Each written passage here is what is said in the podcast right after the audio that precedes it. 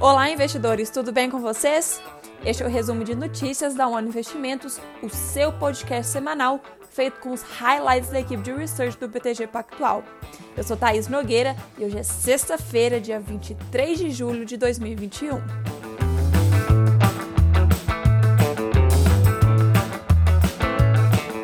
E começamos a semana com o mercado bastante estressado. Isso devido ao aumento de casos da variante Delta da Covid-19, preocupações com inflação e retomada da atividade econômica global e o acordo da OPEP mais para um aumento da oferta de petróleo.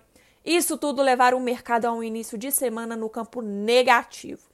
Ainda assim, os membros da OPEP mais chegaram a um acordo para aumentar a produção em 400 mil barris por dia até o final de 2022, a partir de agosto. E por aqui, o presidente Jair Bolsonaro teve alta hospitalar no domingo e o seu estado de saúde é considerado muito bom, segundo o boletim médico. Ele também afirmou que vetará o fundo eleitoral de 5,7 bilhões de reais. Em tradicional live semanal, ele disse essa semana que espera que o Bolsa Família ultrapasse 300 reais este ano. E nessa semana, notícias apontam também para a recriação dos ministérios do Planejamento e da Indústria e Comércio Exterior e também do ministro da Economia.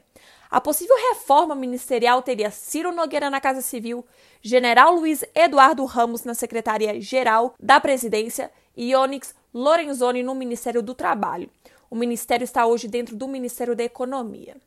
Já no noticiário corporativo dessa semana, a Petrobras encerrou o segundo trimestre com um avanço de 1,1% na produção de óleo e gás ante o primeiro trimestre e um aumento de 8% na produção de petróleo. A Braskem também divulgou relatório de produção no segundo trimestre de 2021, com um aumento de 9% na produção de eteno e avanço de 10% das vendas de resina. Já a Magazine Luiza precificou sua oferta subsequente de ações, o famoso follow-on, em 22,75 reais por ação, levantando aí 3,98 bilhões de reais. E a precificação do IPO da Unifique ocorre hoje. Em relação ao coronavírus, nessa terça-feira a Pfizer anunciou que vai intensificar a entrega de vacinas para o Brasil, enviando mais de um milhão de doses por dia. E a Anvisa recebeu um pedido de uso emergencial do medicamento Strovimab para o tratamento da Covid-19. Em relação às vacinas, 44,5% da população recebeu a primeira dose, 15,6% a segunda dose e 1,9% da população o imunizante de dose única. A média semanal de doses aplicadas por dia atingiu 1,42 milhão, conforme levantamento do time Macro e Estratégia do BTG Pactual Digital. Em relação ao cenário global, Coreia do Sul e Tailândia relataram infecções recordes. E o principal conselheiro da Covid-19 do Japão disse que novos casos em Tóquio, onde as Olimpíadas começaram essa semana, podem bater recorde no início de agosto. Agora, num cenário internacional, ainda na capital japonesa, casos de Covid-19 foram confirmados na Vila Olímpica e mais seis atletas e dois integrantes da equipe britânica foram isolados com suspeita de estarem contaminados.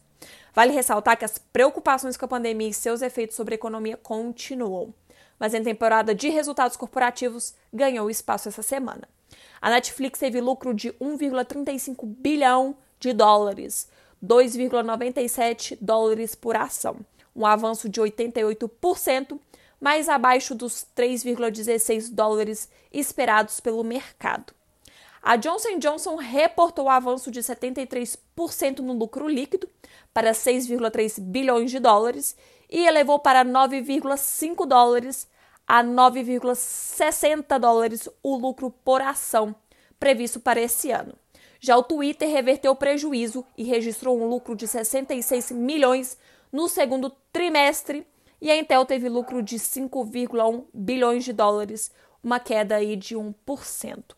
Também nos Estados Unidos saiu o indicador de pedidos de seguro-desemprego semanal, com 419 mil pedidos, ante uma estimativa de 350 mil pedidos. Enquanto isso, na zona do euro, o PMI composto atingiu 60,6 em julho, acima da expectativa do mercado, que era de 59,9 pontos. Dessa forma, o Ibovespa, que fechou na semana passada em 125.900 960 pontos, fechou hoje em 125.052 pontos, representando aí uma queda de 0,72% na semana e uma alta acumulada no ano de 5,07%. Já o dólar que fechou na semana passada cotado a R$ 5,115, fechou hoje a 5,211 reais, representando uma alta de 1,88% na semana e uma alta acumulada no ano de 0,42%.